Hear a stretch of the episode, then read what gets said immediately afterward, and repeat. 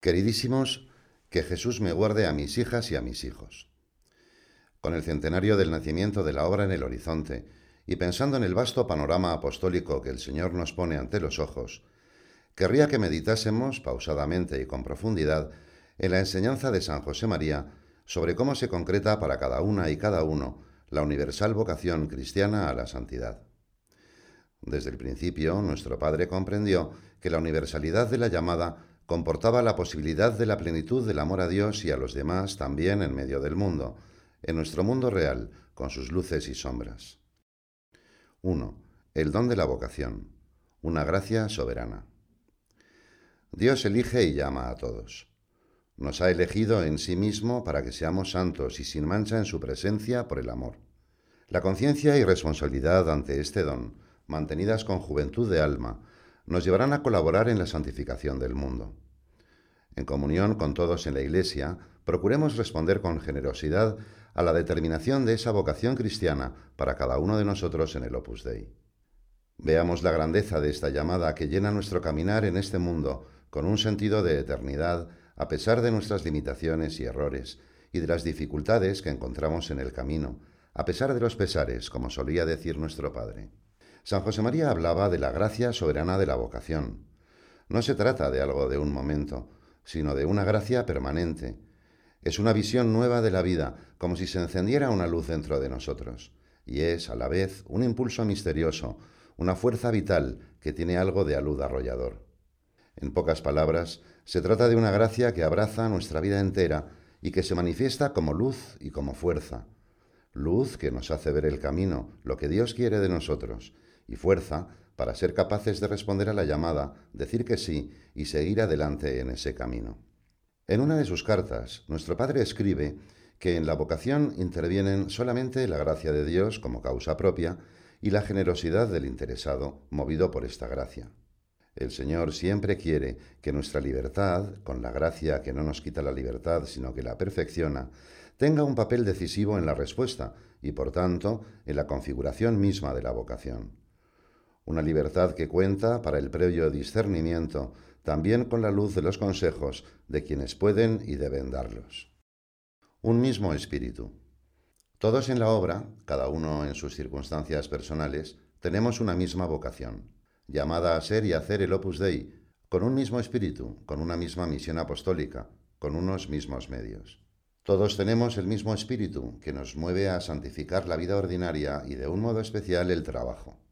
No hay en la tierra una labor humana noble que no se pueda divinizar, que no se pueda santificar.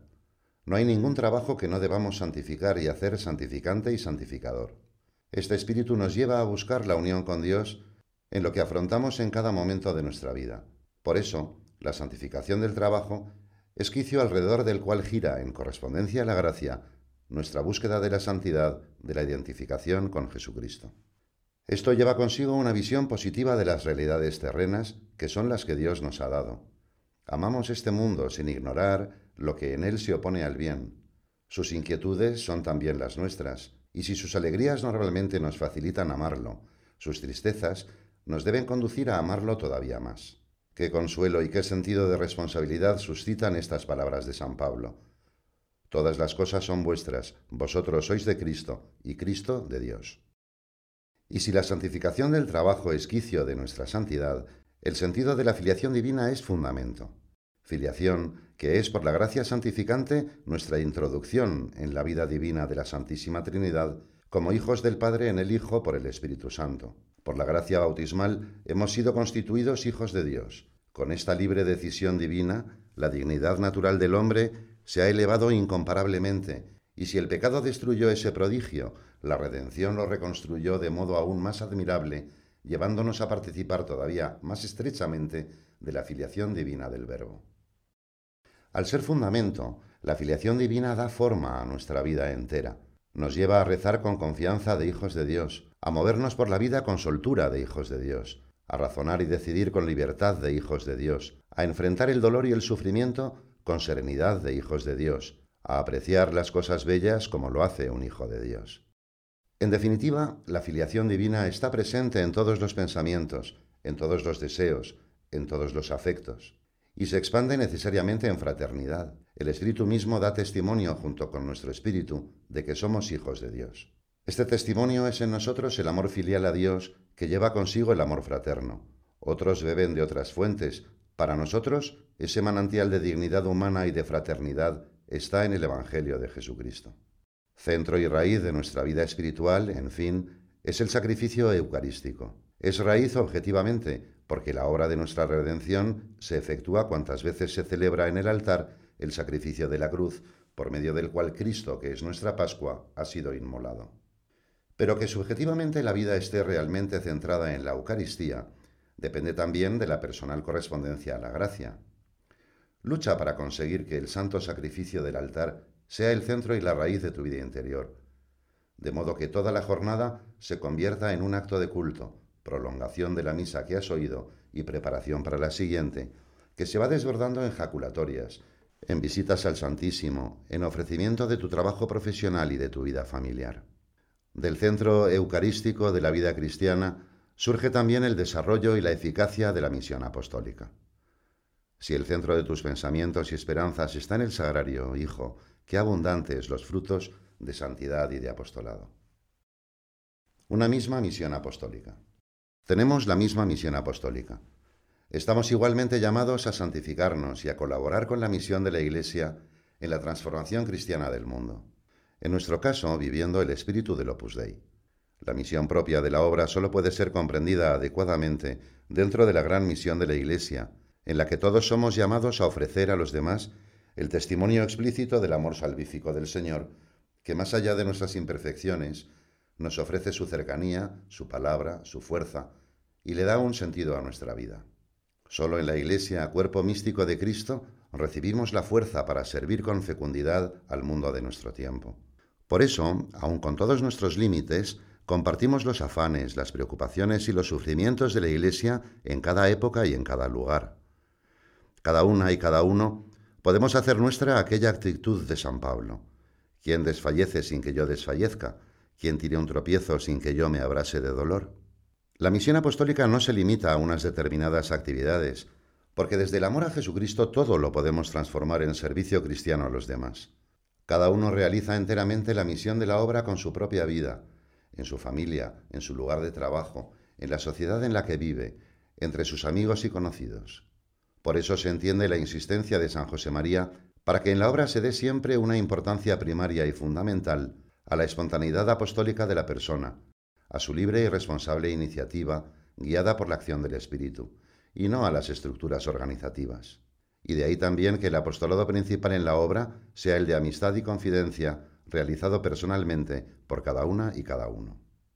A la luz de todo esto, se comprende mejor en qué sentido todas las tareas apostólicas y los instrumentos para ponerlas en marcha son onus et honor, carga y honor de todos, numerarios, agregados y supernumerarios, y también de los cooperadores. La misión apostólica la realizamos por la comunión de los santos, todos juntos en todas partes. Por eso, refiriéndose a todos en la Iglesia, San José María recuerda que si ponemos los medios seremos la sal, la luz y la levadura del mundo, seremos el consuelo de Dios. Unos mismos medios. Para llevar a cabo nuestra misión, Cristo es el camino. Y para seguirle como discípulos y apóstoles, todos en el Opus Dei tenemos los mismos medios, las mismas normas y costumbres de vida cristiana, y los mismos medios de formación espiritual y doctrinal. Según las circunstancias personales, se viven de un modo o de otro, pero el conjunto es siempre sustancialmente el mismo. Conviene no perder de vista que se trata de medios y no de fines que conducen por la gracia de Dios a crecer en la vida contemplativa en medio de los afanes humanos, alimentados por la sobreabundancia de la vida en Cristo que nos dan los sacramentos y muy especialmente la Sagrada Eucaristía. Las prácticas de piedad son parte de un diálogo de amor que abarca toda nuestra vida y que nos llevan a un encuentro personal con Jesucristo. Son momentos en los que Dios nos espera para compartir su vida con la nuestra. El esfuerzo por cumplirlas nos libera, pues la santidad tiene la flexibilidad de los músculos sueltos. La santidad no tiene la rigidez del cartón. Sabe sonreír, ceder, esperar, es vida, vida sobrenatural. De este modo, confiando en la misericordia de Dios, procuraremos vivir buscando siempre la perfección de la caridad según el Espíritu que Dios nos ha dado. Ser santos no es hacer cada vez más cosas o cumplir ciertos estándares que nos hayamos impuesto como tarea. El camino a la santidad, como nos explica San Pablo, consiste en corresponder a la acción del Espíritu Santo hasta que Cristo esté formado en nosotros. Unidad y diversidad. Nuestro Padre veía la labor de la obra como un solo tejido, compuesto por los distintos modos de vivir la misma vocación. Por eso insistía en que la obra no hay clases, ni miembros de primera o de segunda, ni por las distintas modalidades en que se vive la vocación, ni por el tipo de trabajo profesional que se desempeña. Como en cualquier realidad de carácter sobrenatural, lo esencial, que no se puede juzgar en esta tierra, es la correspondencia al amor de Dios. San José María expresaba esta unidad de vocación diciendo que la nuestra es una sola vocación divina, un solo fenómeno espiritual que se adapta con flexibilidad a las condiciones personales de cada individuo y a su propio estado. La identidad de vocación comporta una igualdad de dedicación, dentro de los límites naturales que imponen esas diversas condiciones. Como es natural, la unidad y diversidad en la obra incluyen la relativa a hombres y mujeres. Es unidad de espíritu, de misión apostólica y de medios, junto a la separación de actividades propias de unas y otros. Además, entre hombres y mujeres, en los asuntos comunes a toda la obra, hay unidad de dirección a nivel central y regional. Los órganos de gobierno de hombres y de mujeres tienen idéntica iniciativa y responsabilidad. En determinados casos importantes establecidos por el derecho, tienen la misma capacidad de aceptar o rechazar las propuestas del prelado o en las regiones las del vicario regional. Con toda nuestra vida. Podría parecer que algunos tienen mayor dedicación a la misión de la obra que los demás. No es así. Todos viven con igual dedicación, porque ser y hacer el Opus Dei no consiste solo ni principalmente en colaborar en determinadas tareas o en las labores corporativas de apostolado. La vocación y la correspondiente misión abarcan toda nuestra vida, no solo una parte. Toda la vida es ocasión y medio de encuentro con Jesucristo y de apostolado. A propósito de esto mismo, Escribía San José María que nuestra llamada supone un encuentro vocacional pleno, porque cualquiera que sea el estado civil de la persona, es plena su dedicación al trabajo y al fiel cumplimiento de sus propios deberes de Estado, según el espíritu del Opus Dei. Por esto, dedicarse a Dios en el Opus Dei no implica una selección de actividades, no supone dedicar más o menos tiempo de nuestra vida para emplearlo en cosas buenas, abandonando otras. El Opus Dei se injerta en toda nuestra vida. Encuentro vocacional pleno, omnicomprensivo de la propia vida, con plenitud de dedicación, pues en todo hay una llamada de Dios a amarle y a servir a los demás, con un amor que es libertad interior. Por eso, como comentaba don Álvaro, exige la obra una gran elasticidad, un mínimo de reglamento, porque es necesario, pero mínimo, para que la letra no mate el espíritu. Litera enim occidit, spiritus autem vivificat. Con estas páginas querría invitaros también a renovar el agradecimiento al Señor por el don de la vocación.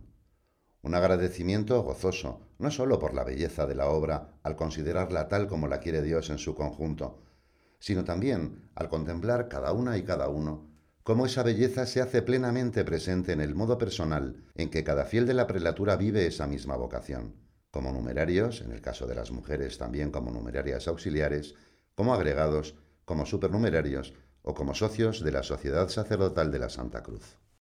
En este contexto, querría insistir en lo que os escribía hace unos meses. La experiencia de la debilidad personal propia y ajena, en comparación con la estupenda propuesta que la fe cristiana y el espíritu de la obra nos presentan, no nos debe producir desánimo.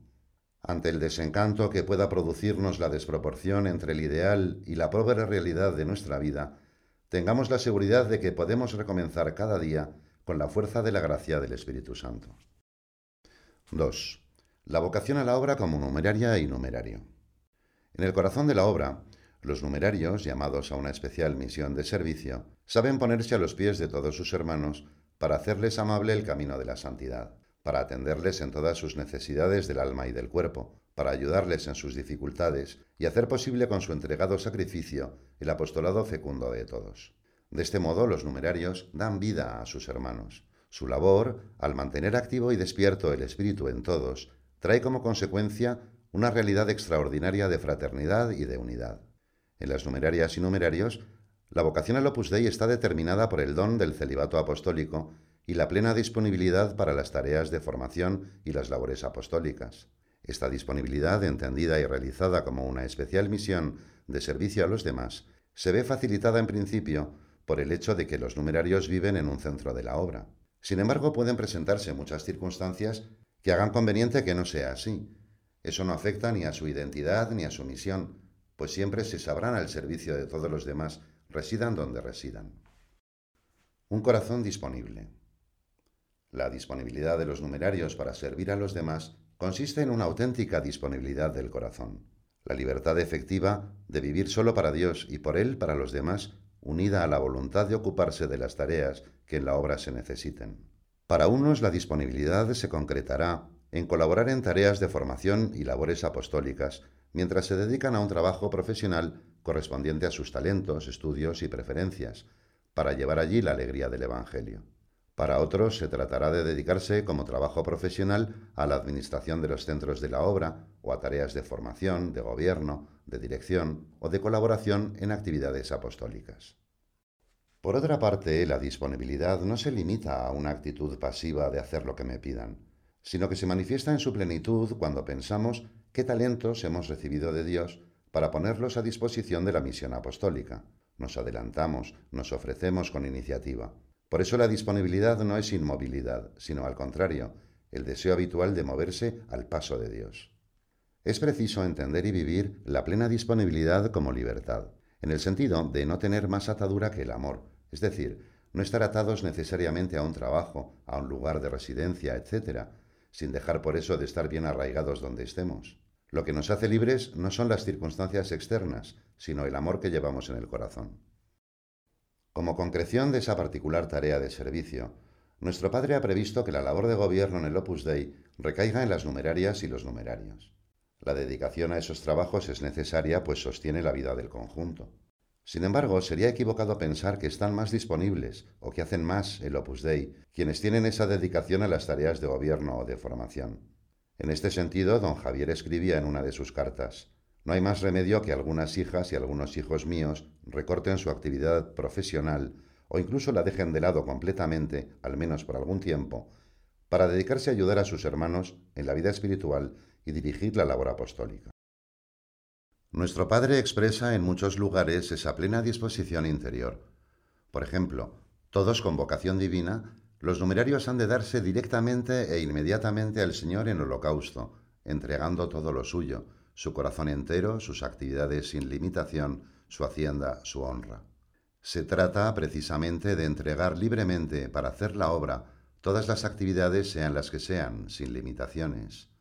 Como es obvio, hay a veces circunstancias que condicionan objetivamente la posibilidad de asumir algunos encargos o tareas en un determinado momento. Por eso insisto en que lo importante es la disposición interior de plena disponibilidad a servir a los demás por amor a Jesucristo. Un grupo clavado en la cruz. Recordemos también estas otras palabras de San José María. Nuestro Señor no quiere una personalidad efímera para su obra, nos pide una personalidad inmortal, porque quiere que en ella, en la obra, haya un grupo clavado en la cruz. La Santa Cruz nos hará perdurables, siempre con el mismo espíritu del Evangelio que traerá el apostolado de acción como fruto sabroso de la oración y del sacrificio. Nuestro Padre no indica quiénes forman este grupo clavado en la cruz, pero don Álvaro, en la nota que comenta este párrafo, señala que ya se ven aquí anunciados o aludidos los diversos modos de vivir la vocación en la obra. Por el contexto podemos pensar que en este caso se refiere sobre todo a los numerarios y numerarias. En algunos otros lugares San José María se refiere también a los sacerdotes como especialmente clavados en la cruz. Y es que en realidad clavados en la cruz tenemos que estar todos, también los agregados y los supernumerarios, porque ahí es donde encontramos al Señor, como dice nuestro Padre en palabras que expresan una profunda experiencia personal suya. Tener la cruz es identificarse con Cristo, es ser Cristo y por eso ser hijos de Dios. Aunque a las numerarias y numerarios tal vez pueda resultaros humanamente costoso dejar por un tiempo una previa profesión para dedicaros profesionalmente a otro tipo de actividades, la administración de los centros de la obra, el gobierno, la formación, la dirección o la colaboración en actividades apostólicas, se trata de un fecundo encuentro con la cruz, lugar de la más profunda identificación con Cristo y fuente muchas veces insospechada de una gran alegría sobrenatural. Cuando pedimos la admisión en la obra, conocemos y adoptamos libremente, por amor, esta actitud de disponibilidad, que nos lleva a sumarnos a un proyecto divino. Al mismo tiempo, como todo en la vida espiritual, la efectiva maduración de la entrega va creciendo con el tiempo. Este crecimiento se da a través de la formación, de la vida interior y con diversas experiencias de disponibilidad, pequeños cambios de planes, encargos, etc., que preparan el alma para grandes cambios si fuesen necesarios. Como es natural, los directores siempre procuran contar previamente con el parecer de los interesados cuando se trata de encargos o cambios de entidad importante, aunque estos, manifestando con sencillez las dificultades que puedan ver, mantienen la disposición de estar para lo que haga falta, por amor a Dios y a las almas. Lo decisivo, insisto, es que cada uno tenga esta disposición interior habitual de entrega a sus hermanos y a tantísimas otras personas que esperan nuestro servicio cristiano. Levantad los ojos y mirad los campos, que están dorados para la siega. Esta actitud es perfectamente compatible con una sana ambición profesional y con una preocupación lógica y responsable de sostenerse económicamente y de atender a las necesidades de nuestra familia sobrenatural. La disponibilidad para cambiar de tarea profesional, si la obra lo requiere, precisamente para dedicarse a la formación de otros, va de la mano con la convicción de ser mujeres y hombres que quieren estar, como sus iguales, en los desafíos del mundo, porque su misión es ayudar a transformarlo y llevarlo a Dios. Y eso se hace también de un modo muy eficaz desde los puestos de dirección y de formación en la obra. Las numerarias y los numerarios vivís el don del celibato apostólico como plenitud de amor en Cristo, que abre a una paternidad y maternidad espirituales. Estáis llamados a ser un testimonio vivo de entrega total a Dios en medio del mundo, con una disponibilidad plena al servicio de todos, enamorados de Jesús, de los demás y del mundo. Recibís una peculiar llamada a custodiar una familia sobrenatural y a preocuparos por vuestros hermanos. Tenéis un horizonte amplísimo. Con vuestra vida entregada, a veces quizá escondida y sin brillo humano, llegáis con fecundidad hasta el último rincón del mundo. 3. La vocación a la obra como numeraria auxiliar. Las numerarias auxiliares tenéis una función especial de servicio que desarrolláis creando y manteniendo el ambiente de hogar cristiano en los centros de la obra. Hacéis realidad esta tarea con vuestro trabajo profesional, que en vuestro caso es la administración. Como sabéis, no se trata solo de realizar una serie de tareas materiales que en diversas medidas podemos y debemos hacer entre todos, sino de preverlas, organizarlas y coordinarlas de tal manera que el resultado sea precisamente ese hogar donde todos se sientan en casa, acogidos, afirmados, cuidados y a la vez responsables. Esto, que por lo demás tiene gran importancia para toda persona humana, repercute en la fisonomía y en el temple espiritual de la obra entera, de todos y cada uno de sus miembros. Las mujeres os convertís así en un apoyo insustituible y en una fuente de fuerza espiritual para los demás que perciben la gran energía de vuestro espíritu. La prioridad de la persona y de la familia. Con vuestro trabajo cuidáis y servís la vida en la obra, poniendo a la persona singular como foco y prioridad de vuestra labor. Esto es una expresión muy concreta de que la obra es familia, una familia verdadera, no en sentido metafórico. ¿Recordáis cómo nuestro Padre nos ha dicho tantas veces que los vínculos en la obra son más fuertes que los de la sangre, cosa que tiene consecuencias también afectivas, de cariño mutuo? San José María consideraba con frecuencia que el trabajo de la administración es el mismo que realizaba la Virgen. Por esto, el aire de familia de la obra debe ser como un trasunto, como una continuación de lo que fue, aunque no lo hayamos visto, lo podemos imaginar, el ambiente del hogar de Nazaret. Aunque al trabajo propio de la administración de los centros se le llame de distintas maneras en las diferentes culturas, las numerarias auxiliares en realidad sois hermanas, madres, parte integrante de la familia, igual que el padre y las demás hijas e hijos. Por la gracia que habéis recibido de Dios para cuidar a todos en la obra, San José María decía que si hubiese podido, habría sido numeraria auxiliar. Os llamaba a sus hijas pequeñas porque fuisteis las últimas en llegar a la obra, y no por consideraros menores de edad. Al contrario, Confiaba especialmente en vuestra fidelidad madura y firme para sacar adelante las grandes intenciones de la obra. De todos los ambientes. Es una estupenda realidad que las numerarias auxiliares procedéis de todos los ambientes. De hecho, a veces algunas se plantean la duda acerca de si Dios les pide ser numeraria o numeraria auxiliar.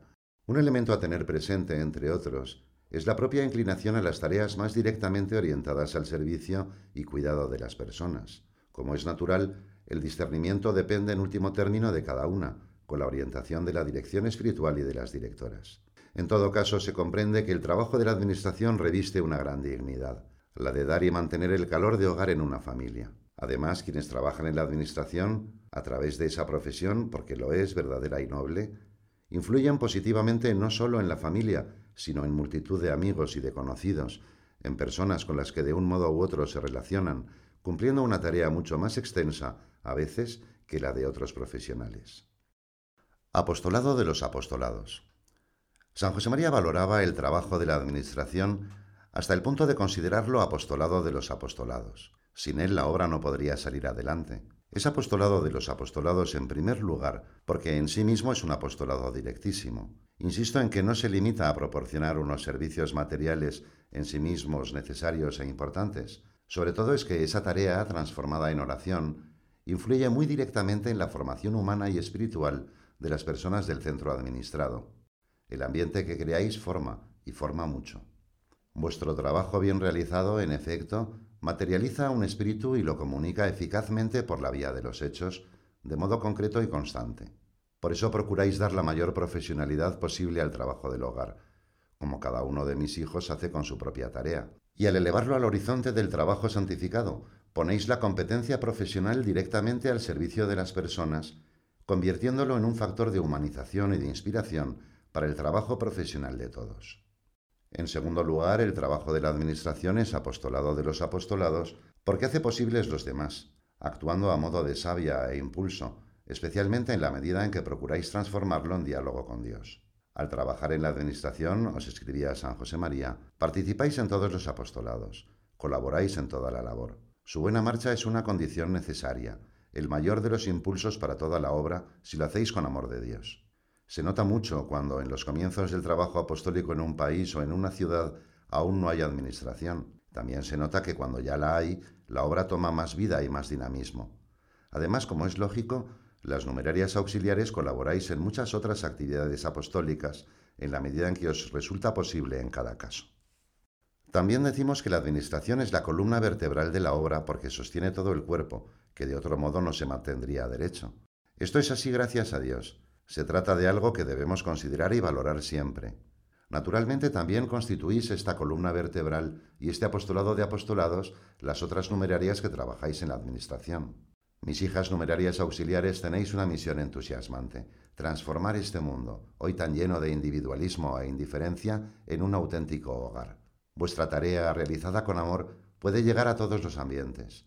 Estáis construyendo un mundo más humano y más divino porque lo dignificáis con vuestro trabajo convertido en oración, con vuestro cariño y con la profesionalidad que ponéis en el cuidado de las personas en su integridad.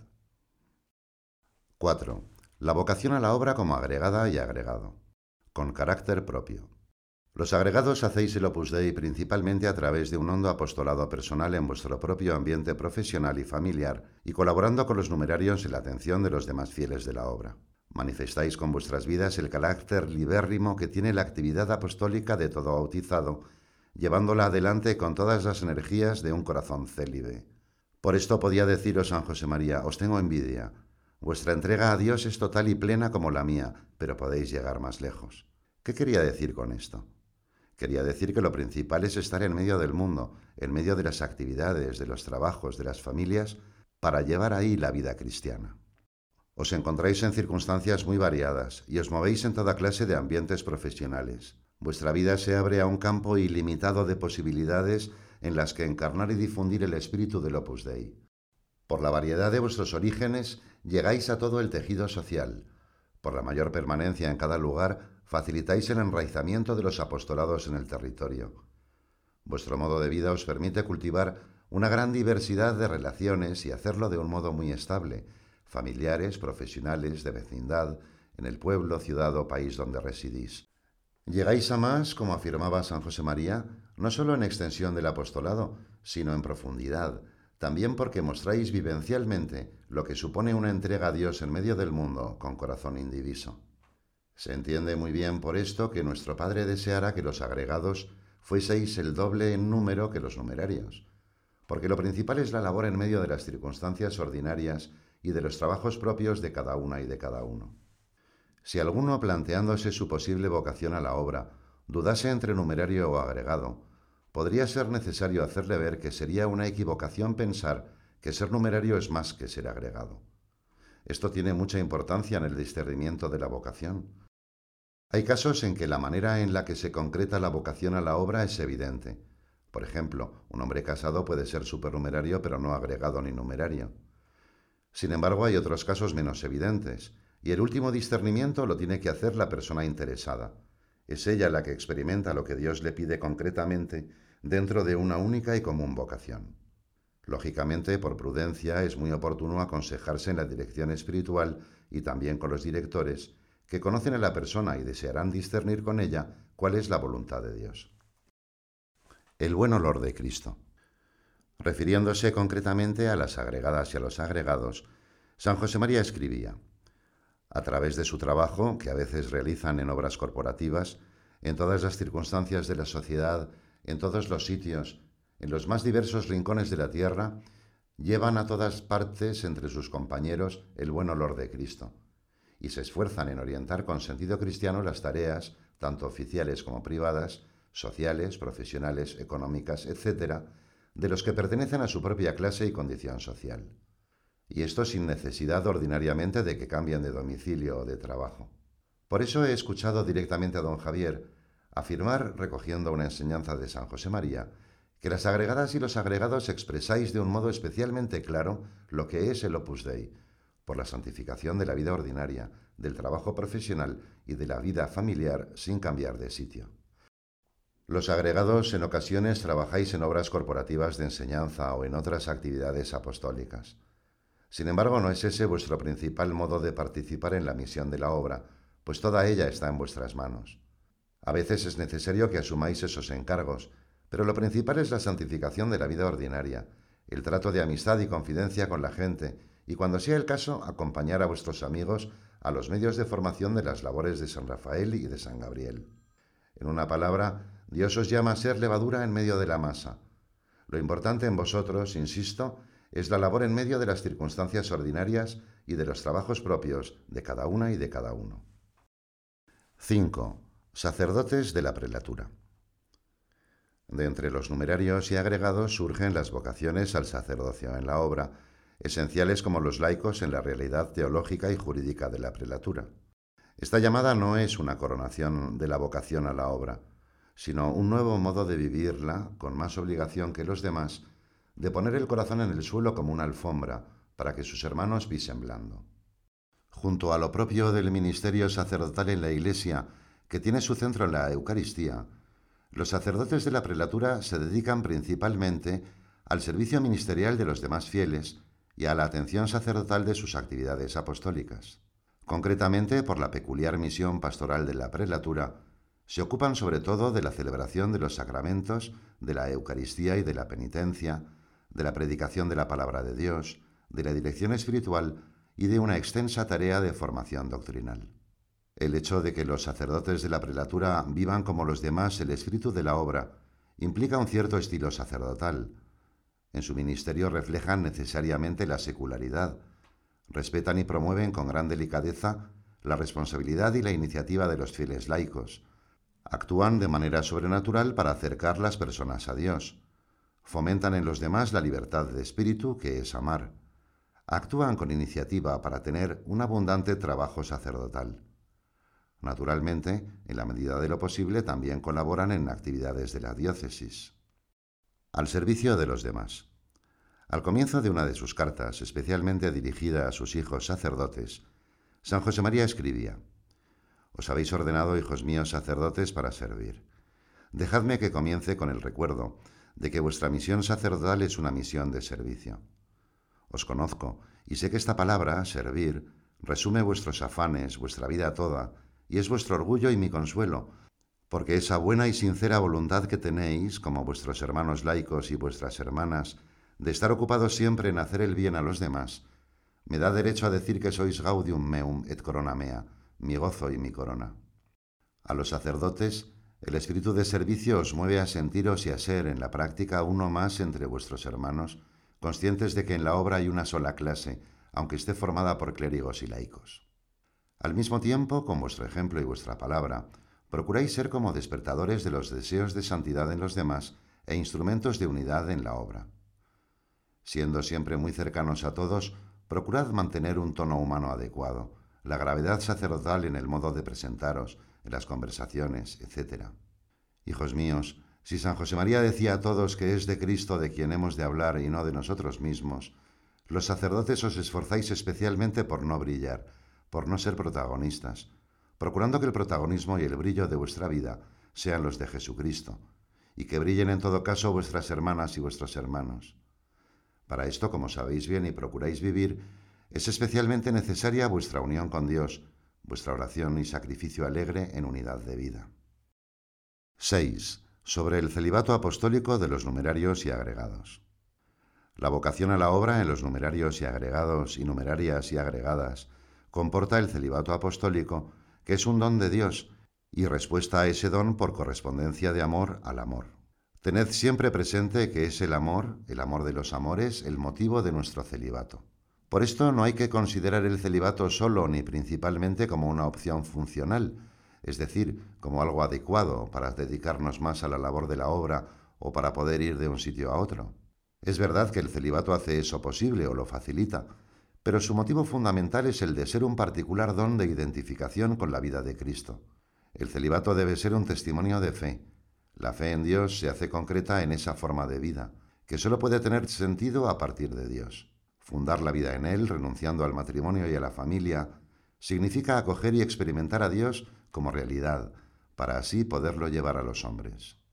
El celibato apostólico no nos separa de los demás, pero al comportar un compromiso de corazón indiviso para Dios, ha de notarse en un tenor de vida entregada, análogo al de una persona casada que no se comporta como si no tuviera ningún compromiso de fidelidad a su consorte. La vocación, vivida con radicalidad, a veces choca con los estándares del mundo. También aquí podemos aplicar estas palabras más generales de San José María. Y en un ambiente paganizado o pagano, al chocar este ambiente con mi vida, ¿no parecerá postiza mi naturalidad? ¿Me preguntas? Y te contesto, chocará sin duda la vida tuya con la de ellos. Y ese contraste, por confirmar con tus obras tu fe, es precisamente la naturalidad que te pido. Renovemos siempre de nuevo el convencimiento de que el don del celibato apostólico manifiesta una predilección divina, una llamada a una especial identificación con Jesucristo, que comporta también, incluso humanamente, pero sobre todo sobrenaturalmente, más capacidad para querer a todo el mundo. De ahí que el celibato, que prescinde de la paternidad y de la maternidad físicas, haga posible una maternidad o paternidad espirituales mucho más grandes. Pero en cualquier caso, estará de hecho más identificado con Cristo quien ame más al Señor, ya sea célibe o casado, pues también el matrimonio es un camino divino en la tierra. 7. La vocación a la obra como supernumeraria y supernumerario. Es mucha gracia de Dios. La mayor parte de los fieles del Opus Dei la formáis los supernumerarios, que procuráis santificar todas las facetas de vuestra vida, y de modo especial la vida matrimonial y familiar, puesto que ordinariamente sois personas casadas. En 1947, San José María escribía así a sus hijos de España, contestando a unas consideraciones que había recibido sobre los supernumerarios. Leí las notas de los supernumerarios. En la próxima semana te devolveré las cuartillas con alguna indicación concreta. De todas formas, adelanto que no podremos perder de vista que no se trata de la inscripción de unos señores en determinada asociación. Es mucha gracia de Dios ser supernumerario. Es Dios quien da la gracia, mucha gracia, dice San José María, y una gracia grande, la de la vocación a la obra. Para los supernumerarios, esta vocación comporta una ayuda especial para recorrer el propio camino de santificación, el marcado por el bautismo, y en la mayor parte de los casos por la recepción del sacramento del matrimonio y la formación de una familia. La llamada presupone una elección y se dirige, como he escrito antes, a una misión, ser y hacer el opus dei en la Iglesia. En la instrucción de San Gabriel, refiriéndose a las supernumerarias y a los supernumerarios, escribe San José María.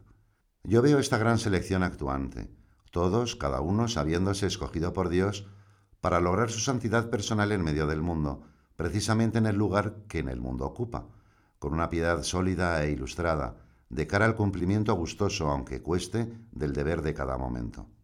Por tanto, no veamos nunca la vocación como un conjunto de exigencias, de obligaciones, aunque las tenga lógicamente, sino antes que nada como una elección de Dios, como un gran don de Dios.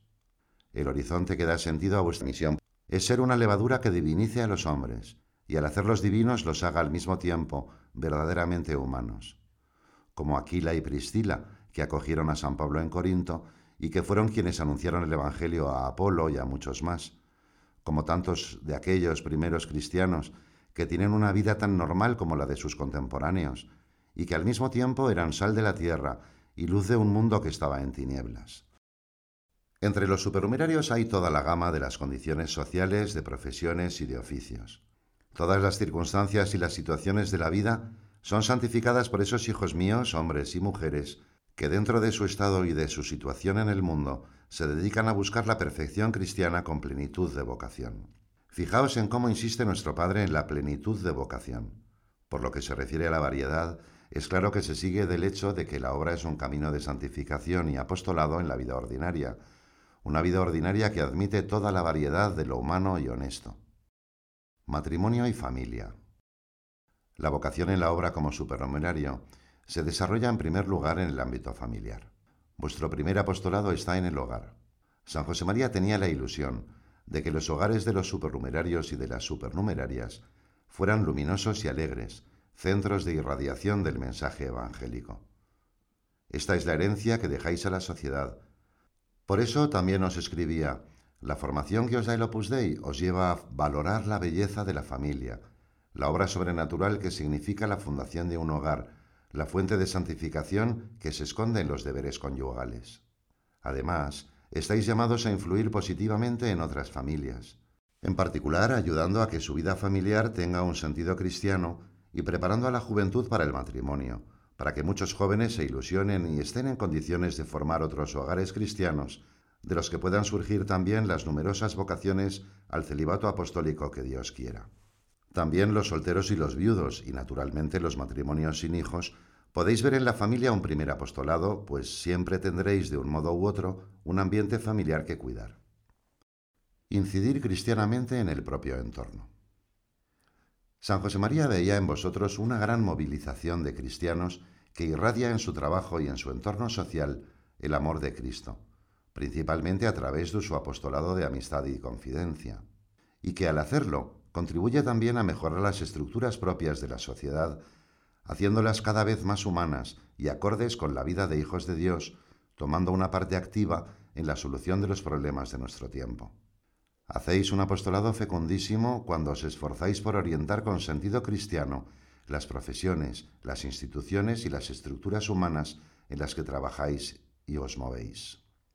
Es claro que la vocación y la consiguiente misión de las supernumerarias y de los supernumerarios no se limita a vivir unas prácticas de piedad, asistir a unos medios de formación y participar en alguna actividad apostólica, sino que abarca toda vuestra vida, porque todo en vuestra vida puede ser encuentro con Dios y apostolado.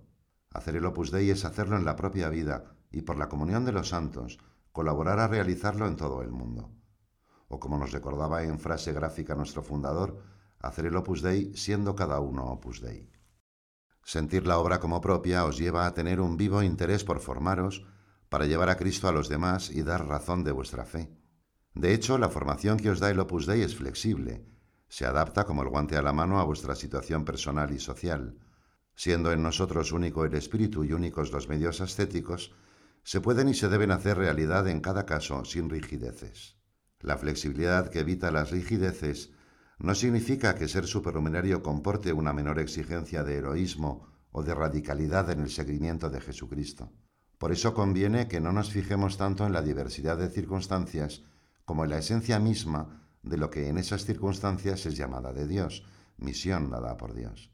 En cualquier situación, de lo que se trata es de estar con Jesucristo, de amar a Jesucristo, de trabajar con Jesucristo y de llevarlo a todas partes. Cuando San José María escribía que los supernumerarios se dedican parcialmente al servicio de la obra, se refería a la disponibilidad material para las labores apostólicas concretas y no a una parcialidad al hacer la obra, ya que esta tarea, insisto de nuevo, se realiza con toda la vida. Por eso escribe también nuestro Padre al hablar sobre la misión apostólica de las supernumerarias y supernumerarios, no es este un apostolado ejercido de manera esporádica o eventual, sino habitualmente y por vocación, tomándolo como el ideal de toda la vida. Dios cuenta con que espontáneamente y con iniciativa os abráis en abanico y llevéis a todo tipo de personas la alegría del Evangelio. En vuestra acción apostólica habéis de tener iniciativa, dentro del margen amplísimo que señala nuestro espíritu, para encontrar en cada lugar, en cada ambiente y en cada tiempo las actividades que mejor se acomoden a las circunstancias. Esta es la gran misión de mis hijas e hijos supernumerarios que no tiene límites. No deberá haber ningún pueblo donde no irradie en nuestro espíritu algún supernumerario. 8. La vocación a la obra como agregado y supernumerario de la Sociedad Sacerdotal de la Santa Cruz. Vosotros sois tan del Opus Dei como yo, decía San José María a los sacerdotes y diáconos, agregados y supernumerarios de la Sociedad Sacerdotal de la Santa Cruz, que no están incardinados en la prelatura. Naturalmente, la llamada a la santidad en medio del mundo incluye también a los sacerdotes seculares incardinados en las diócesis. La vocación a la obra es la misma, la llamada divina a buscar la santidad y ejercer el apostolado en las circunstancias y en el cumplimiento de los deberes propios de cada uno, con el mismo espíritu y los mismos medios ascéticos, y formando parte de la familia del Opus Dei. La expresión jurídica de la pertenencia a la obra es ciertamente diversa en los fieles de la prelatura y en los socios de la Sociedad Sacerdotal de la Santa Cruz no incardinados en la prelatura. Sin embargo, la diversidad de vínculo jurídico, respectivamente de jurisdicción o asociativo, no quita nada a la identidad de la llamada a atender a la santidad con el mismo espíritu y medios específicos del Opus Dei. Esta diferencia jurídica permite que la llamada a la obra no os saque de vuestro sitio, pues permanecéis incardinados en vuestras respectivas diócesis sin que cambie lo más mínimo la relación con vuestro obispo y los restantes sacerdotes. Vuestra vocación refuerza y facilita con los medios oportunos el cumplimiento fiel y generoso de los compromisos sacerdotales y las tareas ministeriales, haciéndoos más amable vuestro camino de santidad. Además, os corresponde especialmente la promoción de las vocaciones sacerdotales, y estáis llamados a ser fermento de unidad con los obispos y de fraternidad dentro del presbiterio de vuestra diócesis. ¿Cómo os animaba en este sentido nuestro Padre? Procurad acompañaros también humanamente, tened un corazón de carne, que de carne es el corazón con que amamos a Jesús y al Padre y al Espíritu Santo. Si veis apurado a alguno de vuestros hermanos, id, id a él, no esperéis a que os llame. Da alegría considerar que la santificación del trabajo, quicio de la vida espiritual, para los socios de la Sociedad Sacerdotal de la Santa Cruz, significa fundamentalmente santificar la actividad sacerdotal. En sus aspectos principales es ya objetivamente una actividad sagrada, pero a la vez, como todo trabajo, es lugar y medio de santificación personal y de apostolado. Nos vamos acercando al centenario de aquel 2 de octubre de 1928, en que Dios hizo ver la obra a San José María. Desde entonces, en el mundo y en la Iglesia, y por tanto también en la obra, ha habido y sigue habiendo tantas alegrías y tantas penas. El 27 de marzo de 1975, haciendo oración mientras predicaba, nuestro padre rememoraba la relativamente breve historia del Opus Dei. Un panorama inmenso, tantos dolores, tantas alegrías, y ahora todo alegrías, todo alegrías, porque tenemos la experiencia de que el dolor es el martillo del artista, que quiere hacer de cada uno, de esa masa informe que somos, un crucifijo, un Cristo, el alter Christus que hemos de ser. Señor, gracias por todo, muchas gracias. La belleza de la vocación cristiana, tal como el Señor la ha concretado en la obra para cada una y cada uno, nos ha de llenar de alegría. Por un lado, de una sana alegría humana ante tantas personas y cosas buenas. Por otro, muy especialmente, de esa alegría sobrenatural que, como aseguraba nuestro Padre, tiene raíces en forma de cruz. Nos llena de gozo saber, considerémoslo de nuevo, que la Santa Cruz nos hará perdurables siempre con el mismo espíritu del Evangelio, que traerá el apostolado de acción como fruto sabroso de la oración y del sacrificio. Pedimos a la Virgen Santísima que nos bendiga y nos recuerde maternalmente que todos tenemos la obra en nuestras manos. Así, secundando el querer de Dios y correspondiendo a su gracia, la historia que comenzó el 2 de octubre de 1928 continuará a pesar de nuestra debilidad y de nuestros errores hasta el fin de los tiempos. Seguiremos trabajando con alegría, buscando poner a Cristo en la cumbre de todas las actividades humanas para gloria de Dios. Con todo cariño os bendice vuestro Padre Fernando. Roma, 28 de octubre de 2020.